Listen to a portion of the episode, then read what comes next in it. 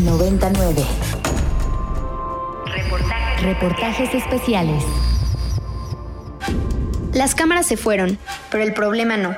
Aunque la atención de los medios de comunicación masiva haya sido efímera, la violencia policial en México sigue necesitando de nuestra atención. El caso de Giovanni López, cuyo asesinato indignó a la opinión pública, expuso no solo la precarización y mal entrenamiento de las autoridades municipales, sino también los vicios que tienen las policías estatales en el manejo de protestas legítimas. No en vano, la Comisión Estatal de Derechos Humanos de Jalisco señaló que la policía de Enrique Alfaro cometió desaparición forzada contra varios de los jóvenes que exigieron justicia en las calles de Guadalajara entre el 4 y 6 de junio. Pero eso es tan solo la punta del iceberg.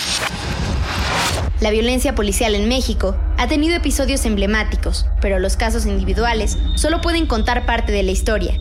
Académicos y organizaciones de la sociedad civil coinciden en que se trata de un problema sistemático y estructural. La encuesta nacional de población privada de la libertad, elaborada por el INEGI por última vez en 2016, se hizo para generar estadísticas sobre las personas privadas de su libertad legalmente por la comisión o supuesta comisión de un delito. La información que arrojó la encuesta, tras visitar 338 centros penitenciarios de todo el país, es alarmante.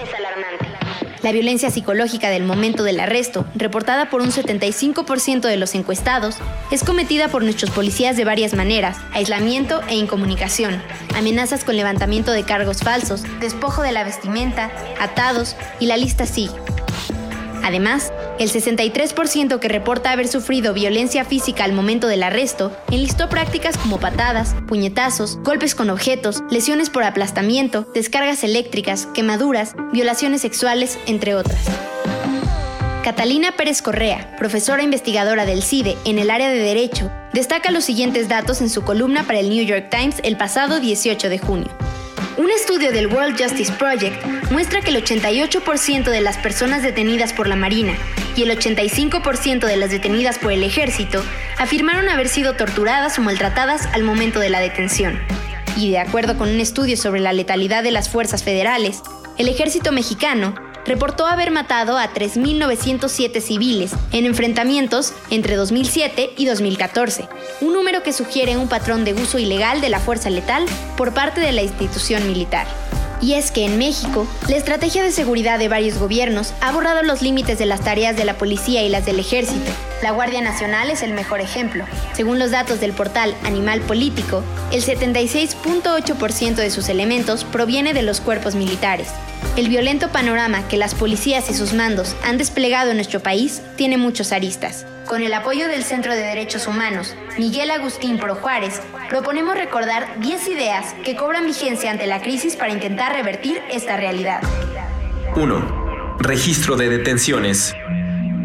Una buena salvaguarda para evitar violaciones a derechos humanos de las y los detenidos es que las policías tengan que registrar momento a momento quiénes están a cargo de la persona. Si ese registro es público y accesible, la ciudadanía puede exigir cuentas de las detenciones. 2. Controles externos. Los órganos internos de control, las unidades de asuntos internos y las contralorías de las instituciones de seguridad y justicia han mostrado ser insuficientes.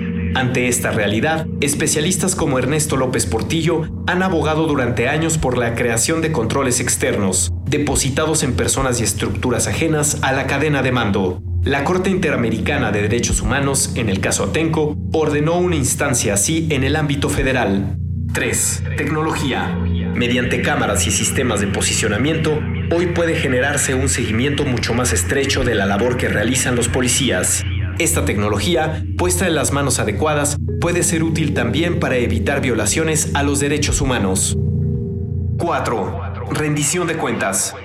El principal incentivo para que sigan ocurriendo abusos policiales y violaciones a derechos humanos es la impunidad. Las fiscalías siguen careciendo, en muchos casos, de instancias especializadas en derechos humanos que investiguen con seriedad casos de tortura, ejecuciones o desapariciones.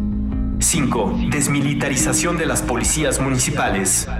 La vocación de las policías municipales es ser la corporación más cercana a la población, como verdadera policía de proximidad. Pero a partir del endurecimiento de las políticas de seguridad pública que hemos vivido desde 2006, esta vocación se ha desdibujado. Hemos visto en estos años cómo las policías municipales son encabezadas por militares en retiro, cómo reciben adiestramiento castrense y cómo aumentan su armamento y capacidad de fuego.